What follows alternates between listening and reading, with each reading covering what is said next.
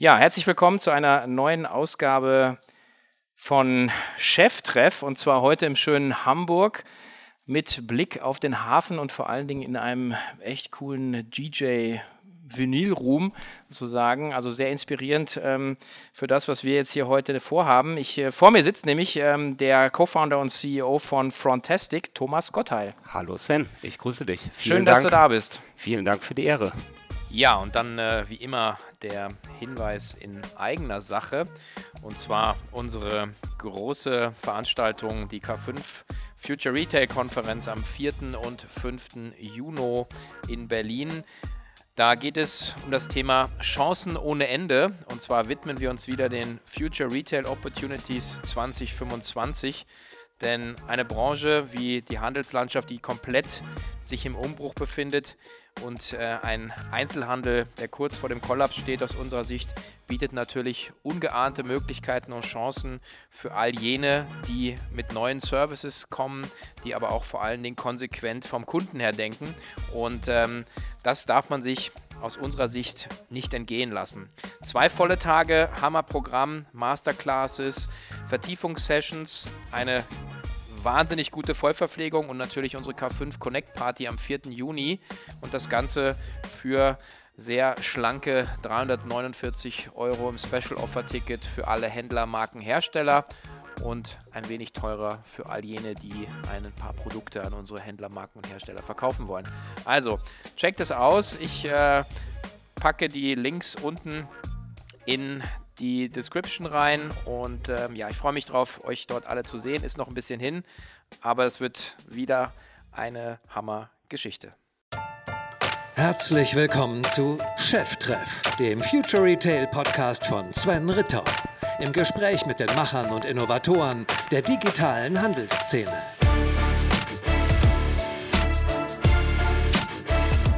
Ja, ich ähm, freue mich sehr, so jemanden, der ja quasi so ein, so ein, so ein E-Commerce Heavyweight ist, auf der einen Seite und gleichzeitig eben ein Jungunternehmer ja. im Sinne von startest ein neues Business. Das ist für mich hier auch so ein bisschen der, das Comeback von Vinyl.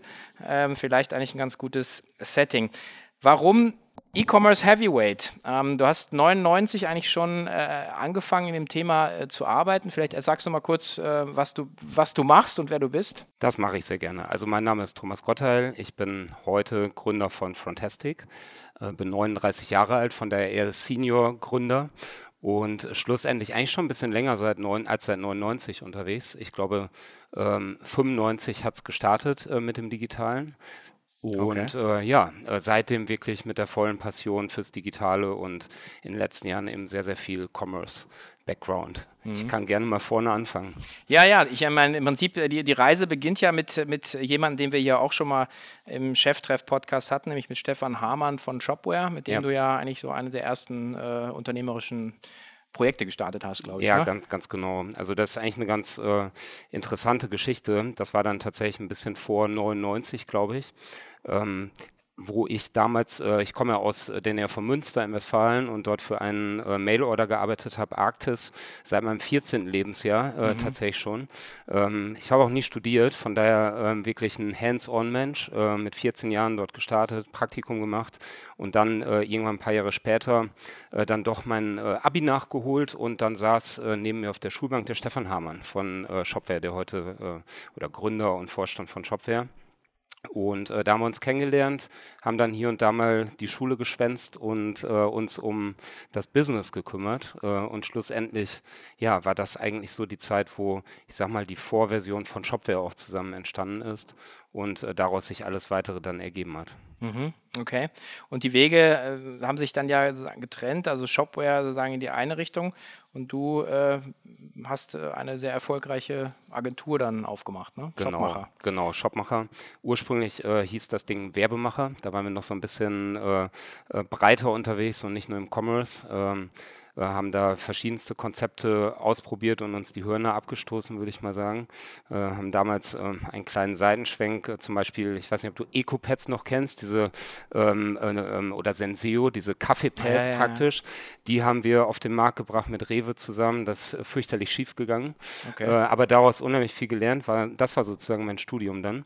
Und ähm, ja, schlussendlich ähm, dann danach wirklich erkannt, ähm, hey, lass uns auf den äh, Commerce-Markt gehen, ähm, weil damals das einfach überhaupt nicht besetzt war und wirklich grüne Wiese war und das äh, für uns einfach eine super Chance war, uns da wirklich zu etablieren. Das haben wir dann getan, haben äh, das Werbe beim Macher gestrichen, äh, Shopmacher draus gemacht und schlussendlich dann durchgestartet mit, mit Shopmacher damals. Du hast gesagt, das ist so ein, sowas wie so ein Shop-Serienfertiger gewesen, also letzten Endes äh, darauf spezialisiert, Marken oder eben auch Händler ins Internet zu bringen. Ähm, hattet ihr eine bestimmte äh, Präferenz von so Shop-Technik oder Shop-Systemen, ja, Spezialisierung? Also damals gab es äh, ja noch gar nicht äh, äh, ganz so viel, das war noch nicht so ausgeprägt an der Stelle. Für uns war die Technik auch im Endeffekt, ähm, ganz ehrlich, zweitrangig. Ähm, also schlussendlich ging es darum, dass zu ja, Die Frage Zeitpunkt ist ja, weil heute natürlich ja. wahnsinnig viele sagen, ja, ich bin Magento äh, Premium irgendwas oder ja. so, das, das war damals noch gar nicht so. Ne? Nee, das war, das war überhaupt nicht unser Punkt. Ähm, ähm, Shopware und, und wir sind damals eine Zeit lang dann äh, getrennte Wege gegangen, wie das im Leben so ist, ähm, haben dann die ersten äh, Plattformen auf Basis von Oxid äh, gebaut, aber schlussendlich hätte das auch Magento sein können an der Stelle. Wir haben uns damals für, für Oxid entschieden das Wesentliche an dem Modell war im Endeffekt, wir waren auch keine klassische Agentur, sondern schlussendlich haben wir äh, Marken und Herstellern dabei geholfen, online erfolgreich zu werden, weil äh, zu dem Zeitpunkt, das war dann irgendwie 2000, mh, 2007, 2008 so um den Dreh, da hatten die halt keine Checke davon. Und äh, schlussendlich sind wir dann hingegangen und haben gesagt, warum ähm, ähm, holt ihr uns nicht mit an Bord? Wir kennen uns aus. Und schlussendlich gehen wir auch ein Stück weit erfolgsbeteiligt mit rein und haben das dann fünf Jahre zum Beispiel für Schießer gemacht, äh, für Zippo-Feuerzeuge gemacht. Äh, das war eine super spannende Zeit damals. Und daraus ist dann äh, schlussendlich hat sich dann Shopmacher als Dienstleister entwickelt. Okay. Aber der Start war tatsächlich ähm, wirklich ähm, ein ähm, erfolgsbeteiligtes Modell, ähnlich wie das Netrada damals für Logistik gemacht hat. Ja. So haben wir das praktisch dann eher für den ähm, ja, vorderen, für den kundenbezogenen Teil gemacht. Und ähm, das hat auch ähm, in einigen Modellen richtig geil funktioniert. Zippo war brillant, das war halt richtig geil, weil niemand möchte äh, irgendwelche, das Gefühl haben, Fake-Zippos unter Preis zu kaufen. Von daher haben die alle sehr gerne bei Zippo Original zum UVP gekauft. Das war für uns ein Traum. Ähm, in anderen Modellen war es dann schwierig, weil äh, auch zu dem Zeitpunkt ja schon, ich sag mal, die Modelle wie Zalando und Co. an den Start kamen, die dann einfach ein breiteres Sortiment haben, bessere Preise etc. Mhm, okay. Und ähm, die Frage ist ja dann, äh, wenn man jetzt äh, drauf schaut und sagt, okay, du baust eine, äh, eine, erfolgreiche Agentur auf, natürlich nicht alleine, äh, hast 80 Mitarbeiter und äh, sicherlich mit so vielen Leuten äh, kratzt man, ist man drüber über der 2 Millionen Umsatzgrenze. Ähm, das ist ja jetzt schon mal ein Brett, ja. Und dann ja. alles zurück auf Start. Why? Ja, das ist äh, von außen mag das, äh, mag das erstmal ein bisschen komisch wirken. Ähm, zum einen hatte ich ja tatsächlich, ähm, kommt ja meine Wurzel aus der Produktentwicklung und ich fand Produktentwicklung einfach als Businessmodell immer spannend, Modelle zu machen, die einfach skalierbarer sind. Und ähm, in der Dienstleistung ist es so, äh, wir haben ähm, wirklich was Tolles an den Start gebracht, ähm, tolle Mitarbeiter, ähm, auch ein super funktionierendes Business. Ähm, nichtsdestotrotz ist es ja endlos, ähm, äh, end, ähm, ist es nicht endlos skalierbar an der Stelle. Und ähm, schlussendlich, ich habe sehr, sehr viele Projekte machen dürfen, ähm, super viel Erfahrung gesammelt an der Stelle, aber ich hatte irgendwo Lust, einfach mal tiefer zu gehen, in ein anderes äh, Geschäftsmodell reinzugehen ähm, und habe dann mich einfach an meine ja, Wurzeln erinnert, Produktentwicklung. Äh, und das mit den Erfahrungen, die ich gesammelt habe ähm, bei Shopmacher, war das einfach eine perfekte Möglichkeit, nochmal neu durchzustarten ähm, und einfach wirklich nochmal von Null anzufangen an der Stelle und ähm, schlussendlich ähm, dieses Risiko halt im Endeffekt auch einzugehen. Ähm, ich habe nie ein riesig großes Problem mit, mit Risiko gehabt an der Stelle. Und es reizt mich auch irgendwo ein Stück weit. Und äh, von daher hatte ich da einfach ähm, Lust drauf, habe mir das äh, fast zwei Jahre tatsächlich überlegt. Also es war jetzt nicht ad hoc oder so, sondern ähm, Shopmacher damals war, ähm, war schon sehr stark auf meinen Kopf aufgebaut, auf dem Kopf meines Mitgründers, damaligen Mitgründers Markus Diekmann. Und ähm, ich habe dann begonnen, ähm, ein Management-Team aufzubauen, Geschäftsführer reinzuholen, sodass äh, dann nach zwei Jahren Prozess, was wirklich ein Prozess war, einfach die Möglichkeit bestand, das zu tun. Also es war äh, für mich schon wichtig, dass einfach ähm, sich Shopmacher sauber weiterentwickeln kann und ja, dann der richtige Zeitpunkt dafür da sein muss. Mhm. Es fallen mir da mehrere Sachen zu ein, muss ich einmal, einmal möchte ich einwerfen, ich hatte den Sebastian Schuon hier von Stylight, der die einen ähnlichen Weg gegangen sind, im Prinzip das Unternehmen sozusagen Übergabe fertig aufgebaut und äh, sogar im Exit dann sozusagen den, den Käufern verklickert haben, schau, ihr braucht uns gar nicht. Das andere, ähm, weil du angesprochen hast, das Risikothema. Ähm, ich habe auch mal einen, äh, einen, einen Grand Seigneur, sozusagen, der äh, kennengelernt, äh, Amerikaner, Warren Rustand, der gesagt hat, ähm, für ihn ähm, Entrepreneurs are born, not made. Und zwar sagt er das, das klingt jetzt ein bisschen fatal, aber er sagt genau diese, was du beschreibst, diese äh, äh, Wahrnehmung von Risiko, dass du sagst, okay, was du sagst, ja, äh, nee, das ist doch ganz normal, dass ich jetzt den Schritt gehe, sagen andere Leute, oh Gott, mhm. Schockstarre. Ähm, ähm, für mich wäre jetzt die Frage, was war dann zuerst da? War dann zuerst da der Gedanke, es muss was enden? Ähm, oder die, einfach die Lust, ähm, sozusagen, wie du es beschrieben hast, in eine andere Richtung zu gehen? Ja.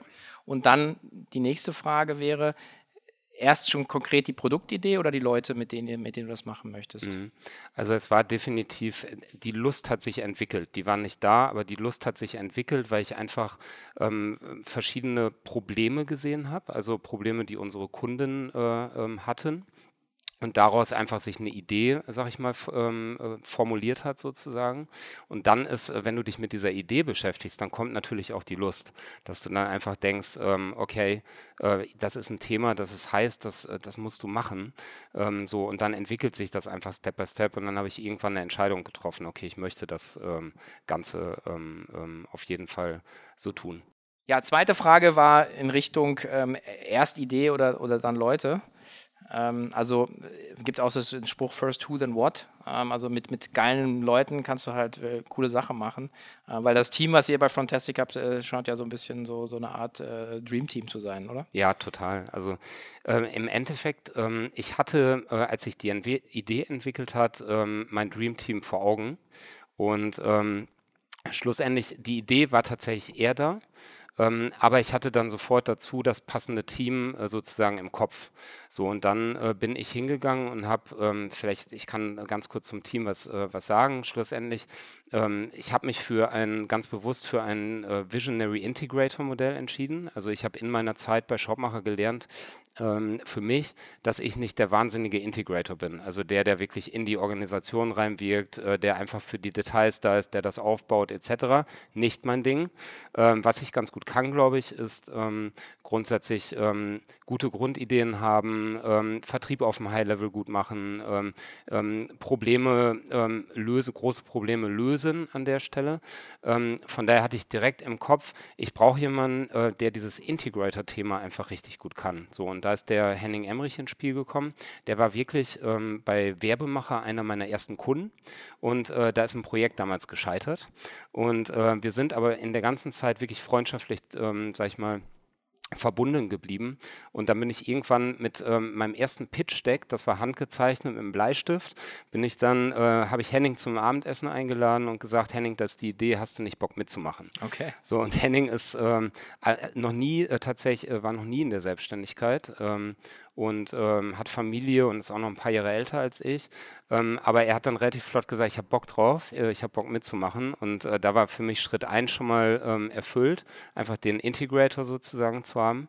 Ähm, und Schritt 2 war dann, ähm, waren die technischen ähm, sowas wie wir jetzt machen, das ist ja äh, technisch relativ komplex. Ähm, da wusste ich, ähm, da brauchst du richtig, richtig gute Leute. So, und da habe ich im Shopmacher-Rahmen, ähm, wo wir, ich sage mal, in ähnlichen Bereichen schon so ein Vorprodukt entwickelt haben, ähm, äh, drei ähm, sehr, sehr gute Männer kennengelernt, die ich dann äh, in einem zweiten Abendessen äh, gefragt habe. Da gab es schon ein Pitch-Deck, das hatte ich schon ausgedruckt und gebunden und so weiter. So, und dann hat das auch geklappt und von daher äh, was dann meine wirklich äh, Wunschbesetzung da an der Stelle. Mhm. Okay, das setzt natürlich auch eine gewisse äh, unternehmerische Erfahrung auch schon mal voraus, sich selber auch einschätzen zu können, zu wissen, wo ist man gut, wo ist man nicht gut. Äh, ich bin auch ein Freund von diesem Arbeit an deinen Stärken, nicht an deinen Schwächen. Die es war ein harter Weg. Es war ein harter, also bis du zu dieser Erkenntnis kommst, musst du einfach viele Erfahrungen machen, auch negative Erfahrungen. Aber wenn man sich das dann irgendwann, sag ich mal, zugesteht, ist das halt echt eine Stärke, ne? Dann äh, damit zu arbeiten. Wobei, ganz ehrlich, jetzt im, im Startup-Modus äh, Visionary Integrator ja auch nur bedingt funktioniert, weil da muss ja doch jeder erstmal mit anpacken und, äh, und machen und tun. Aber ne? das glaube ich, das glaube ich gar nicht. Also ich glaube, da, da ähm, also das ist so ein bisschen, wo ich immer ein bisschen verzweifle, weil immer gesagt wird, das Team ist so super. Und wenn du dann nachbohrst und sagst, was ist denn an dem Team so super? Ja, dann ist, bleibt man relativ äh, an der Oberfläche. Also so tief reinzugehen, zu sagen, okay, die Stärke von dieser Person ist Integration nach innen wirken äh, und die Stärke dieser Person ist Visionär, Sales, äh, große Ideen, Motivation meinetwegen. Ähm, dann, ähm, das sind ja genau die Fragen, die, wo du sagst, wie lang trägt so ein Team auch so eine, so eine Company? Und äh, ich meine, ihr werdet ja dann auch, hast ja auch schon gesehen, auch unterschiedliche Wachstums- und Häutungsschritte haben, wo du sagst dann von, ihr seid jetzt fünf Leute auf 10, 20, 50 Leute, sagen, so wird es kommen, ja. ja, nehme ich mal an. Ähm, was ist denn eure Vision, sozusagen, wie, wie wollt ihr die Company aufbauen? Ähm, ganz spannend von der, von der ähm, Vision und so wie wir es auch konkret machen, wir werden die Company komplett remote first aufbauen. Das heißt, äh, es wird bei uns ähm, kein Office im klassischen Sinne geben. Das ähm, ist ein, auch das ist ein Denkprozess gewesen. Schlussendlich muss man sagen, meine drei Co-Founder aus der Technik, die machen jahrelang Open Source Entwicklung. Äh, da ist das üblich. Äh, Open Source sind verteilte Teams. Ähm, äh, da gibt es auch kein Office in dem Sinne, aber es sind großartige Produkte entstanden an der Stelle. Ähm, aber ähm, es ist für mich natürlich, ähm, Shopmacher schlussendlich waren zwei Standorte, ähm, äh, einer in Deutschland, einer in, in Vietnam ähm, war das natürlich erstmal ein kompletter ähm, ja, Switch in ein anderes Modell rein. Ähm, ich habe mich dann viel damit auseinandergesetzt und äh, auch viel gelesen. Und es äh, gibt ja heute doch auch international gesehen relativ viele Beispiele von großen, erfolgreichen Companies. Ein Envision als Beispiel mit 700 Mitarbeitern, die kein Office haben. Und ähm, ja, ist wirklich ähm, krass, aber ich äh, glaube, das kann auch, ähm, also für mich war es zum einen, auch persönlich ist das eine tolle Möglichkeit, weil wann hast du die Chance, äh, so eine Unternehmensform aufzubauen? Das ist einfach äh, eine Riesenchance und auch wieder ein, äh, ganz viel Lernen natürlich damit drin. Aber ich glaube da auch einfach dran, weil wir so einfach die Möglichkeit haben, ähm, die besten Leute zu bekommen, unabhängig vom Ort an der Stelle. Mhm. Ähm, wie, ist das ein Thema von Tools? Letztendlich wahrscheinlich auch Disziplin, oder? Also ja, Wahnsinn. Also ähm, das, und das stellen wir jetzt mit, ähm, ähm, wie du richtig sagst, ne, wir sind jetzt ähm, schon mehr als fünf Leute mittlerweile, weil wir auch relativ viel, sag ich mal, auch äh, Freelancer drumherum mit engagieren.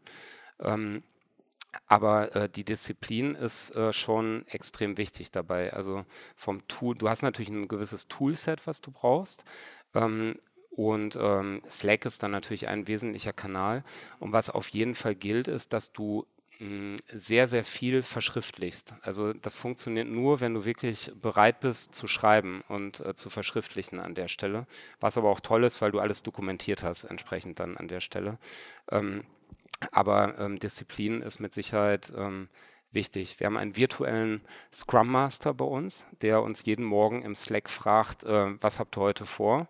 Dann ähm, müssen wir das reinschreiben und der fragt uns abends auch, äh, und wie war's? Und dann vergeben wir eine, eine, äh, bewerten wir uns, wie unser Tag war und was wir getan haben am Tag. Das gehört alles dazu und das müssen wir jetzt auch gerade in der Gründungsmannschaft einfach vorleben, wenn das hinterher in der Skalierung funktionieren soll. Für den Visionär wahrscheinlich etwas schwieriger als für den Integrator. da hast du mich ertappt. das ist so. Ja, ja, klar. Das ist so. Aber da ähm, ähm, ähm, bekomme ich dann äh, äh, auch, also wir haben eine wirklich sehr offene Kommunikationskultur und äh, wir machen alle äh, acht Wochen eine gemeinsame Retrospektive, äh, wo wir uns einfach dann äh, solche Dinge auch sagen können, die uns nicht gefallen haben. Von daher, ich würde das als iterativen Lernprozess sehen. Ja, ich meine, wenn man nicht, nicht ausprobiert, weiß man ja nicht, ob das Neue besser ist. Insofern, ich glaube, Absolut. lustigerweise haben wir ja bei uns ja auch vor äh, zwei Jahren oder so Slack eingeführt und jetzt habe ich schon noch, also ich bin ja auch bei uns der Älteste, äh, aber ich habe gesagt, ja, das müssen wir machen jetzt, Leute. Und dann haben mich also alle, die 10, 20 Jahre jünger sind, angeguckt, völlig entgeistert, wie, was Slack? Nein, das brauchen wir nicht. Und jetzt ist es nicht mehr wegzudenken. Ja, ja also äh, ist auch lustig, wie altersübergreifend, sagen man einfach so äh, gefangen ist in seiner Komfortzone. Ja? Also äh, klar, tradierte Denkweisen. Es ist halt, es ist halt wirklich etwas ähm, komplett anderes. Ähm, was, was wir mittlerweile glauben, ist, dass es eben, äh, ähm, also die Wahrscheinlichkeit, dass es funktioniert, liegt tatsächlich sehr stark ähm, neben der Disziplin und neben der Kultur darin, äh, dass es wirklich ähm, im Endeffekt remote only ist. Also dass du keine gemischten Teams hast. Das bedeutet im Endeffekt, wenn wir eine, eine, äh, ein Meeting machen, wo wir uns nicht ähm, physisch sehen, das machen wir auch alle zwei Wochen, aber wenn wir ein Meeting machen, was wirklich remote ist, dann sitzt jeder alleine an seinem Rechner. Und ähm, wir glauben, im Problem hast du dann häufig, wenn du einfach Leute in einem Konferenzraum sitzen haben, hast und die holen dann noch jemanden über Remote dazu, weil dann hast du immer eine Gruppenbildung und äh, dann beginnen die Probleme an der Stelle. Und deswegen ist für uns so wichtig, das wirklich im Endeffekt remote only zu machen, ähm, weil dann die Prinzipien eben auch ganz andere sind. Okay. Okay, das ist spannend.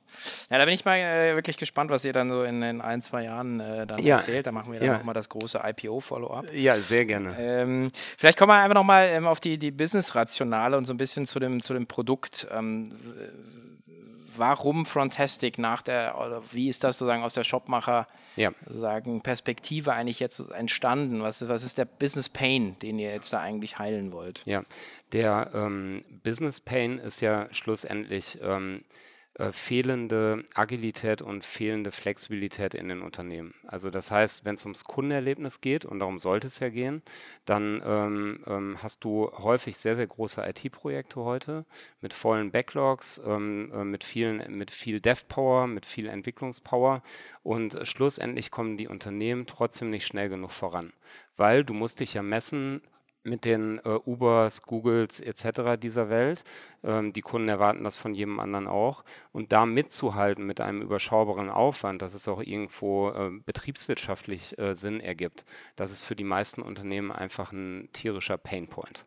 Und ähm, da gehen wir einfach komplett rein und sagen, das Wichtigste ist erstmal, es geht um die Channels und es geht um die, ums Kundenerlebnis schlussendlich ähm, und ähm, bieten dort eben eine Cloud-Plattform an, mit der du mit weniger IT-Aufwand äh, deine Themen in den Griff bekommen kannst. Das heißt sozusagen, der, äh, ich meine, aus deiner Shopmacher-Erfahrung jetzt, ich versuche einfach ein bisschen sagen jetzt aus der, ich habe zwar keine Agenturerfahrung, aber sagen, ähm, der Kunde auf der anderen Seite waren ja dann meistens die, die Fachabteilungen, nehme ich an, oder? Also gerade Marketing, Sales, ja, ähm, äh, und, und die- die kriegen ihre Projekte sagen nicht durch die Dev-Tür oder sind irgendwie runterpriorisiert äh, und weil, keine Ahnung, gerade am ERP was, äh, was, was, was nicht funktioniert oder die Logistik irgendwas integriert werden muss und umgestellt werden muss. Und ihr wollt sozusagen ran und sagen, okay, was will der Kunde, ja, und dann den praktisch den Abteilungen auf Kundenseite ein Tool an die Hand zu geben, um möglichst schnell, agil, jetzt habe ich die ganzen Buzzwords hier irgendwo aufgeschrieben, skalierbar, API First, Cloud, äh, Mobile Frontend, äh, Endgeräte offen, Da versuche ich mal möglichst wenige Buzzwords jetzt zu verwenden. ja, genau, wäre vielleicht, vielleicht ein Anschluss. Ja. Das ist so ein bisschen zu sagen, was, was, das ist so ein bisschen die, die Idee, oder? Genau, also im Endeffekt äh, geht, es, ähm, geht es um äh, Unabhängigkeit. Das ist häufig äh, hast du in Unternehmen das Problem, dass du an sehr vielen Stellen voneinander abhängig bist. Und äh, Abhängigkeit aufzulösen bedeutet viel Kommunikation, bedeutet viel Mühe im Endeffekt, das hinzubekommen. Und ähm, durch ähm, der allgemeine Trend, da können wir gleich ja vielleicht auch nochmal drüber sprechen, dass alles sich eher Richtung Service und API und so weiter verwandelt. Ähm, und dem, was wir jetzt sozusagen fürs Kundenerlebnis anbieten, schafft ihr als Unternehmen einfach deutlich mehr ähm, Unabhängigkeit. Also du bist weniger abhängig von, der Frontend-Entwickler ist nicht mehr abhängig vom Backend-Entwickler. Der äh, Content-Manager oder Nicht-ITler ist deutlich weniger abhängig vom Entwickler. Und dadurch ähm, schaffst du es ähm, oder schafft man es eben sehr viel schneller, äh, Dinge fertig zu bekommen an der Stelle. Okay, das heißt sozusagen, der, der, der Content Manager hat praktisch eine Oberfläche, mit der er sozusagen sich ähm, seine äh, sagen, Sachen zusammenklicken kann. Das sind die Tastix, glaube ich, ne, bei euch Genau, die. genau, richtig. Also wir bieten eine, eine, von, der, von der Idee her eine Grundlage mit, wo wir einen Best Practice äh, oder Accelerator oder wie man das immer nennen möchte, das, das liefern wir praktisch mit. Und auf dieser Basis können die Unternehmen leicht starten und sich eigene Kompon kleine Komponenten bauen. Bei uns ist alles auf der Plattform. Äh, wir nennen die äh, Testix, das sind äh, so sehr kleine ähm, Frontend-Bausteine. Und äh, diese Bausteine, die können praktisch von den Nicht-Entwicklern genutzt werden, zusammengestellt werden. Und das bedeutet dann in der Konsequenz, dass du dir ähm, ähm, einen klassischen Online-Shop schlussendlich damit bauen kannst, aber auch etwas, was komplett neu ist und anders gedacht ist, weil wir denken nicht mehr in Templates bei uns, sondern es ist alles wirklich sehr, sehr modular aufgebaut.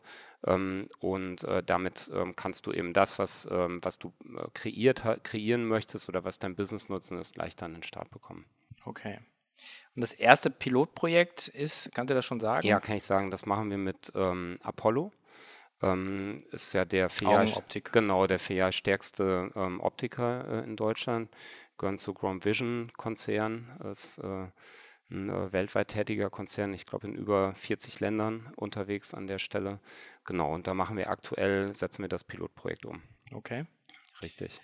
Okay, jetzt, äh, was ist denn nochmal sozusagen der Vorteil? Also ich meine, oder wenn ich mit euch arbeite, was, was, was erwartet ihr an, an, an Benefits? Also sowohl vielleicht kostenseitig als auch, als auch sozusagen Conversion Rate äh, ja. Steigerung. Gibt es da so äh, Hypothesengerüst? Ja, es gibt äh, Hypothesengerüst, ähm, ähm, aber ähm, da, da, würde ich jetzt gar nicht so stark äh, drüber sprechen wollen. Von der Grundlage her geht es einmal darum, dass du neue Projekte deutlich schneller an den Start bekommst. Ja.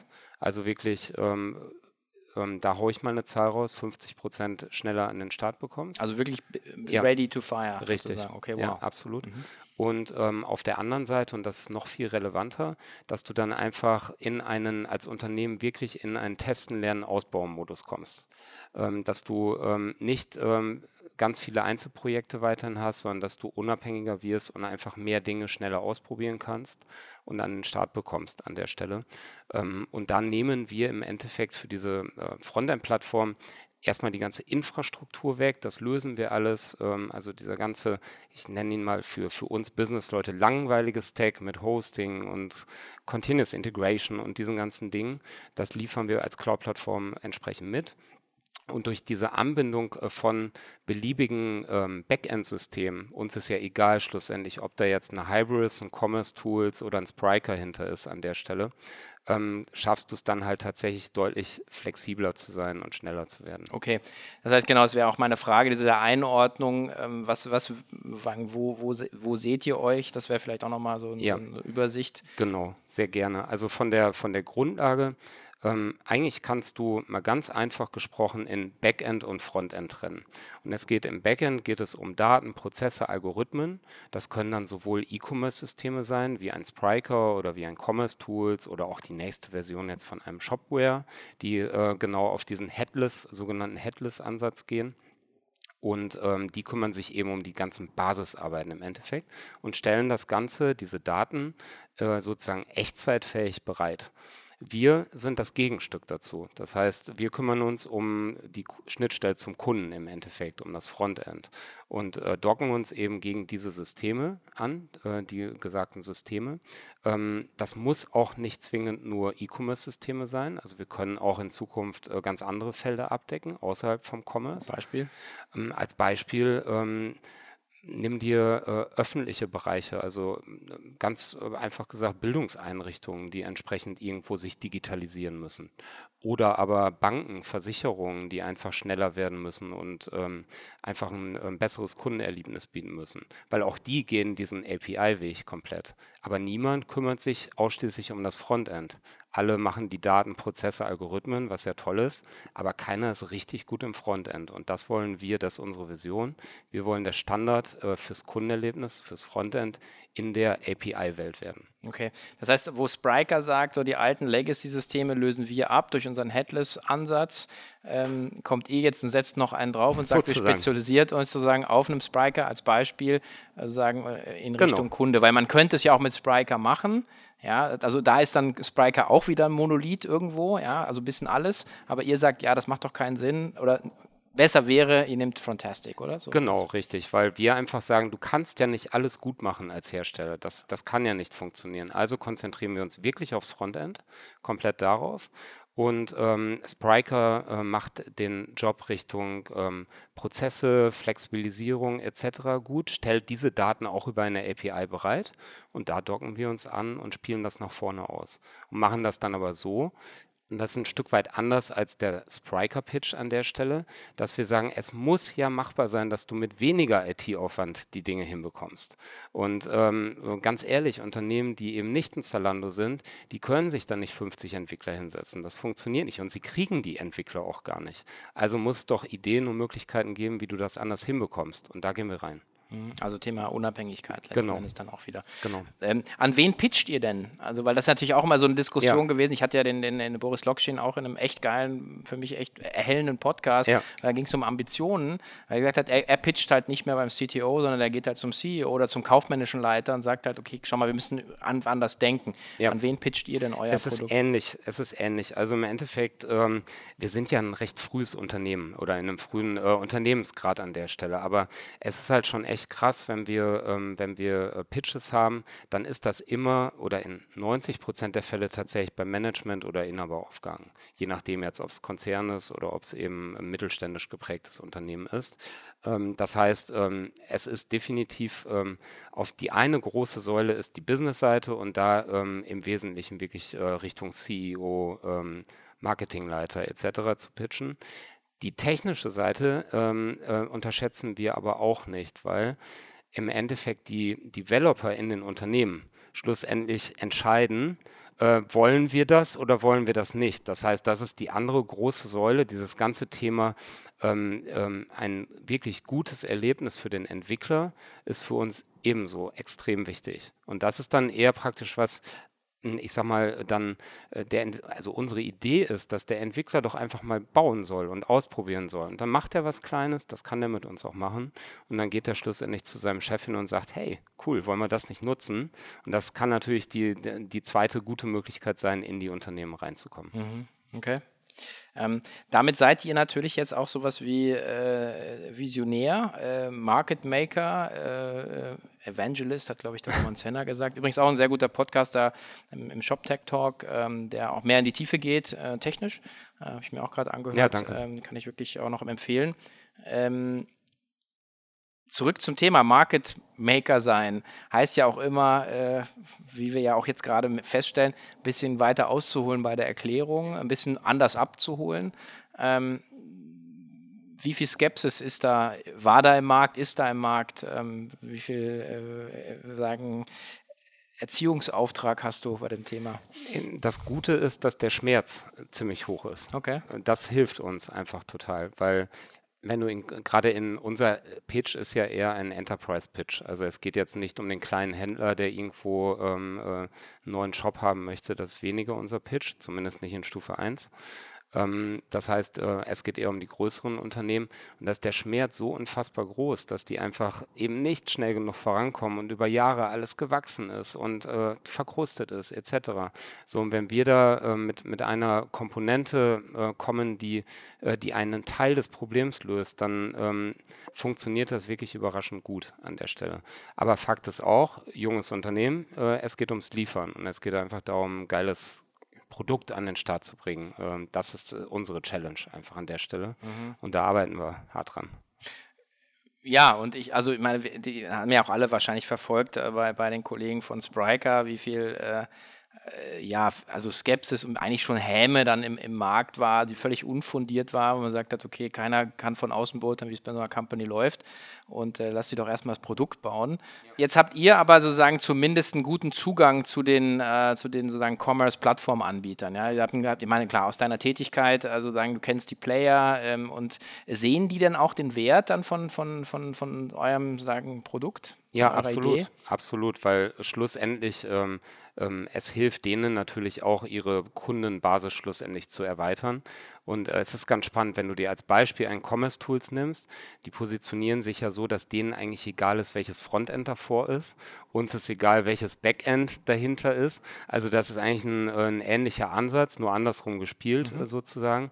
Aber ähm, egal ob das jetzt ein Spriker Commerce Tools, Shopware ist ähm, oder auch andere, ähm, äh, wir haben da wirklich einen guten Draht und arbeiten Step by Step einfach dran, die ersten Kundenprojekte an den Start zu bekommen und ähm, ja, einfach Step by Step dann das erfolgreich zu machen. Mhm. Jetzt habt ihr auch die erste Finanzierung äh, schon ja. bekannt gegeben, ne? Ja.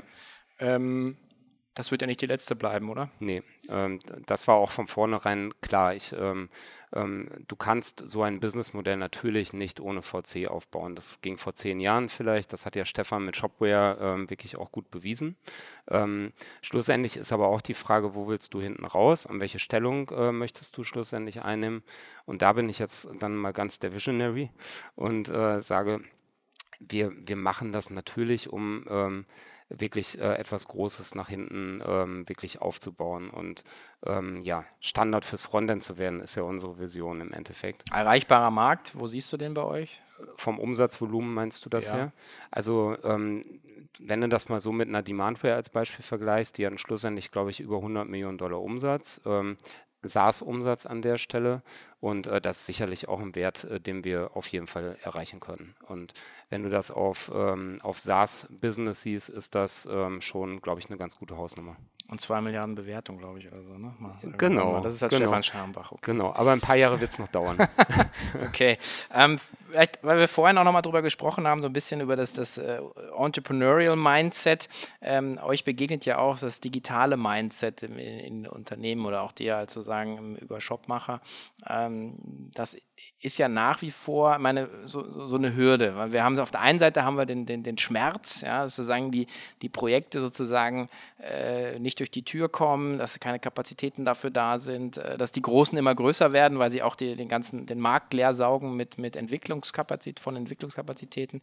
Ähm, aber eine, eine große Hürde, hat es, glaube ich, beim Rupert gesagt, ist sozusagen, ist äh, letzten Endes auch der Kopf der Entwickler. Also ein bisschen. Also sagen, also wie, wie der Entwickler denkt, auch wie der Manager denkt. Also, ähm, und das wollt ihr ja wahrscheinlich auch ein bisschen aufbrechen, oder? Dass es ein bisschen leichtfüßiger wird alles. Ja, oder? absolut. Ähm, weil schlussendlich alle reden von Digitalisierung und ähm, wenn du in die großen Corporates reinguckst, äh, dann dann muss da einfach auch viel passieren, gerade auf der kulturellen und ähm, organisatorischen Seite. Da ist einfach unheimlich viel zu tun, damit du auch da einfach zukünftig noch fit bleibst an der Stelle. Und da hatte ich ähm, ja in einem Interview mit Rupert äh, schlussendlich gesagt, ähm, ähm wie ähm, wie kann man das hinbekommen? Und das geht ja nur stufenweise und mit kleinen Achtungserfolgen im Endeffekt. Und wenn wir da unseren kleinen Teil zu beitragen können, äh, einfach da ein Stück weit ähm, ja, ein Mindshift auszulösen, dann wäre es super. Also das finde ich einfach aus, ähm, ähm, aus, warum mache ich dieses Unternehmen? Das ist ja nicht nur wegen den äh, vorgenannten Summen, sondern einfach auch ein bisschen was zu bewegen und zu verändern an der Stelle. Und ich glaube, ähm, da können wir einen kleinen Teil äh, beitragen mit dieser ähm, ja, auch mit unserer Kultur und mit dem Ansatz des Produkts. Mhm. Und ihr wollt ja auch konsequent, äh, also zumindest Stand heute, vom, vom mobilen Endgerät her erstmal jetzt kommen. Also niemand weiß, was in, in fünf Jahren ist, aber auch diese, auch im Prinzip eigentlich zu sagen, okay, wie spiele ich es aus? Der Screen ist halt einfach mal echt klein. Ja? Das ist ja ein komplett anderer Ansatz, dazu sagen, ja, ja, wir spielen es mobil aus, aber schau dir mal an auf dem Desktop mega. Ja? ja? Also das ist auch so ein bisschen Mobile First, Mobile Only, so euer, euer Gedankengut gerade, oder? Unser Gut ist eigentlich, ähm, wenn, ähm, wenn das ein Konzept ist, was Mobile First Sinn ergibt, dann Mobile First. Wenn das ein Konzept ist, was Desktop Sinn ergibt, die gibt es ja durchaus auch, wäre jetzt nicht oldschool wirken, aber äh, dann kannst du auch das halt äh, sinnvoll abbilden äh, mit uns. Ähm, von daher ist es eher äh, tatsächlich das, was in dem Kontext äh, relevant ist an der Stelle. Was ich nur wichtig finde, ist, wenn etwas dann äh, Mobile First, ähm, wenn das das Konzept ist, dann muss man es auch richtig geil durchdeklinieren und nicht sagen, ja, wir machen Responsive Design. Also mhm. ist ja gut und schön, aber äh, ganz ehrlich, äh, das ist dann so ja das Mittel der Wahl an der Stelle. Aber mich ärgert das einfach, dass äh, die Unternehmen da nicht ein Stückchen weiterdenken und einfach dann auch selber innovativ innovativer sind an der Stelle. Ähm, und ähm, egal, ob das jetzt, ich würde es einfach Device First nennen, aber dann in dem Device richtig gut äh, einen guten Job machen mhm. an der Stelle. Ist es, wo, wo, wo hakt es denn dann? Ist da, ich meine, die sind alle jetzt irgendwie die letzten zehn Jahre durch die Digitalisierungsschluchten gejagt ja. worden. Also. Das, das fängt ja mit Ängsten an, mal als Beispiel. Dann ähm, ähm, willst du etwas bauen und dann äh, guckt äh, der ähm, Web Analytic Mensch in die Zahlen und sagt, ah, da haben wir aber noch 5% Internet Explorer 8. Das müssen wir aber jetzt berücksichtigen an der Stelle. So, und dann fehlt der, dann kannst du aber, weil du das berücksichtigen musst, nichts richtig Geiles machen, weil da musst du ja diese, äh, diesen Anteil der Leute, die damit surfen, halt berücksichtigen. So, und das, das findest du halt in völlig unterschiedlichen Stellen. Und äh, das äh, führt dann häufig dazu, dass das Ergebnis halt ein Kompromiss ist. Und weißt du selber, Kompromisse äh, sind manchmal gut, aber äh, bringen dich nicht immer weit genug nach vorne an der Stelle. Und äh, da ist ein bisschen, ähm, bisschen krasser denken, ähm, glaube ich, mal angebracht und ein bisschen mutiger sein. Und vielleicht muss man dann dieses Mutige ja nicht aufs gesamte Businessmodell ausrollen, sondern wirklich in kleineren Spezialkonzepten ertesten ähm, und dann, wenn man es festgestellt hat, halt weiter, weiter tragen. Und da kommt dann sozusagen so euer Ansatz ja letzten Endes genau. ins Spiel, so ein bisschen fail fast, fail cheap äh, oder äh, wie war das, lernen, testen, aufbauen? Ausbauen. Testen.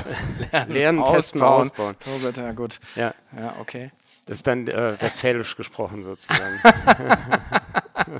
ja, okay, genau, die Anglizismen. Wenn man hier versucht, den Podcast mit so, mit so, einem, äh, mit so einem Bot immer sozusagen äh, automatisch skripten zu lassen, dann scheitert er jedes Mal, weil 50 Prozent der Sachen irgendwie äh, englische Fachbegriffe sind oder wir ja. meinen, mit englischen Fachbegriffen hier glänzen zu müssen. Teile mir mal die Quote in diesem damit, bitte. ja, kann ich gerne machen. Es ist, ist, immer sehr amüsant. Ähm, ja, ähm, wo, steht, wo steht ihr ähm, in zwei Jahren?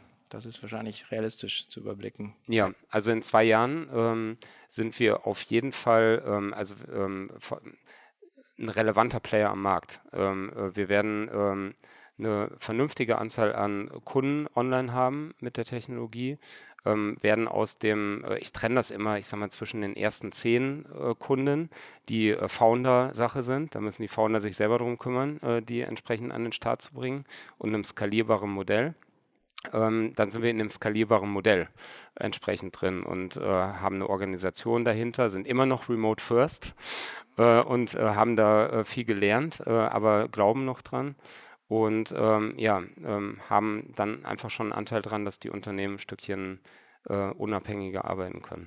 Wie remote ist das jetzt? Münster, Berlin? Ähm, Münster, also ich switch zwischen Münster und Berlin. Ähm, äh, der, mein Mitgründer Henning kommt auch aus Münster. Ähm, die anderen drei kommen aus Dienstlagen, Hagen und Bochum. Gut, also das wäre jetzt irgendwie so ein, so ein West-Hub. Also in München fehlt uns definitiv noch äh, jemand.